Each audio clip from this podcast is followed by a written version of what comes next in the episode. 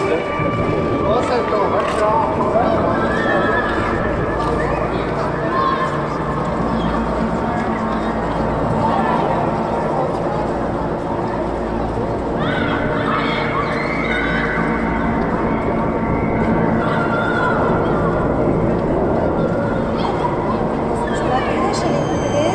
da igreja dos Jovens.